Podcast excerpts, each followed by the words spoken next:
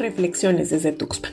Bienvenidas y bienvenidos sean todos. Un afectuoso saludo desde la región norte del estado de Veracruz, que comprende las zonas del Tetonacapan y la Huasteca Veracruzana, con una diversidad de climas y vegetación que permite el cultivo y desarrollo de diferentes especies agrícolas de importancia cultural y económica. Las reflexiones que presentaremos en este espacio serán aportaciones de agrónomos, licenciados en agronegocios internacionales, biólogos, biólogos marinos y médicos veterinarios, cinco programas educativos presentes en la Facultad de Ciencias Biológicas y Agropecuarias de Tuxpan. Hoy los invitamos a reflexionar sobre la salud humana y la salud del planeta. La página web de la Organización Mundial de la Salud, destinada al tema de COVID-19, ofrece abundante información, aspectos poco explorados sobre la enfermedad y temas que son de dominio público como la realidad conocida desde el inicio de la pandemia, que las personas mayores y en aquellas, independientemente de su edad, que padecen una enfermedad preexistente como afecciones pulmonares o cardíacas, sistema inmunitario debilitado, obesidad severa,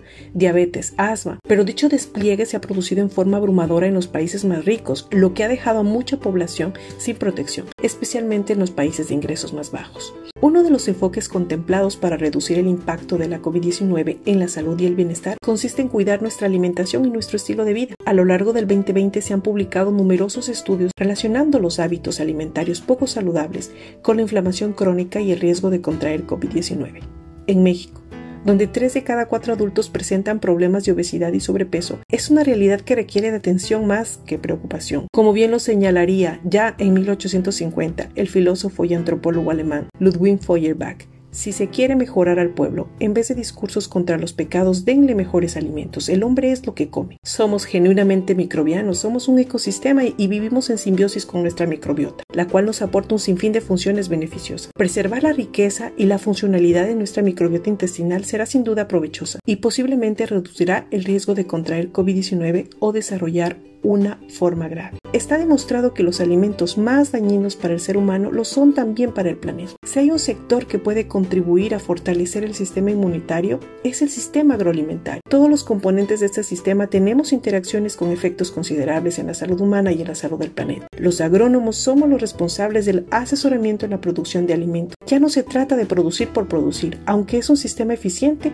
se hace a costa de la calidad nutrimental de los alimentos. Se entiende que el modelo agrícola actual en el que se sacrifica la densidad nutricional en los alimentos debido al vaciamiento de los suelos es una agricultura extractiva tipo minera y afecta a la estabilidad del planeta. Los trabajos realizados por Johan Jokstrom en 2009 nos permite visualizar en una forma sencilla el problema ante el que se enfrenta la humanidad debido a su forma de desarrollo actual desde el punto de vista biofísico-químico. Los procesos reconocidos originalmente en este trabajo son cambio climático, destrucción de la capa de ozono, acumulación de aerosol atmosférico, acidificación del océano, consumo de agua dulce, contaminación química, uso agrícola del suelo, pérdida de la biodiversidad y los ciclos de nitrógeno y de fósforo. Estos nueve procesos que el autor señala como fronteras planetarias ocurren gradualmente de tal manera que se puede medir su estado en la actualidad en relación con el nivel que define la frontera del espacio operativo seguro para la humanidad. Si googleamos el término fronteras planetarias, podremos observar que hemos rebasado abundantemente el espacio operativo seguro de la humanidad en tres procesos,